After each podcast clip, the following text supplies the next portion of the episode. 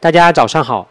有会员跟我说，经过今年六月中旬开始的这一轮股市暴跌，他的基金账户的账面亏损总共达到了八万块。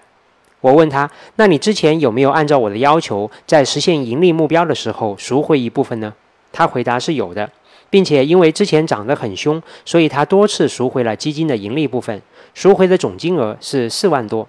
我说这就对了，投资不要看账面盈亏，而要看实际的盈亏。我们做的是基金定投，手头持有的基金的成本迟早是会被摊薄的，赎回后放到口袋里的才是真正的盈利。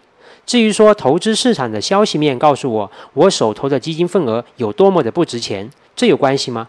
东西不还在我手里没卖吗？没有卖就没有亏损。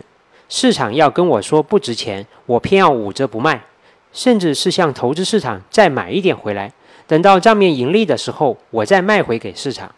好的投资心态就是这么来的，账面亏损不紧张，只看实际盈利。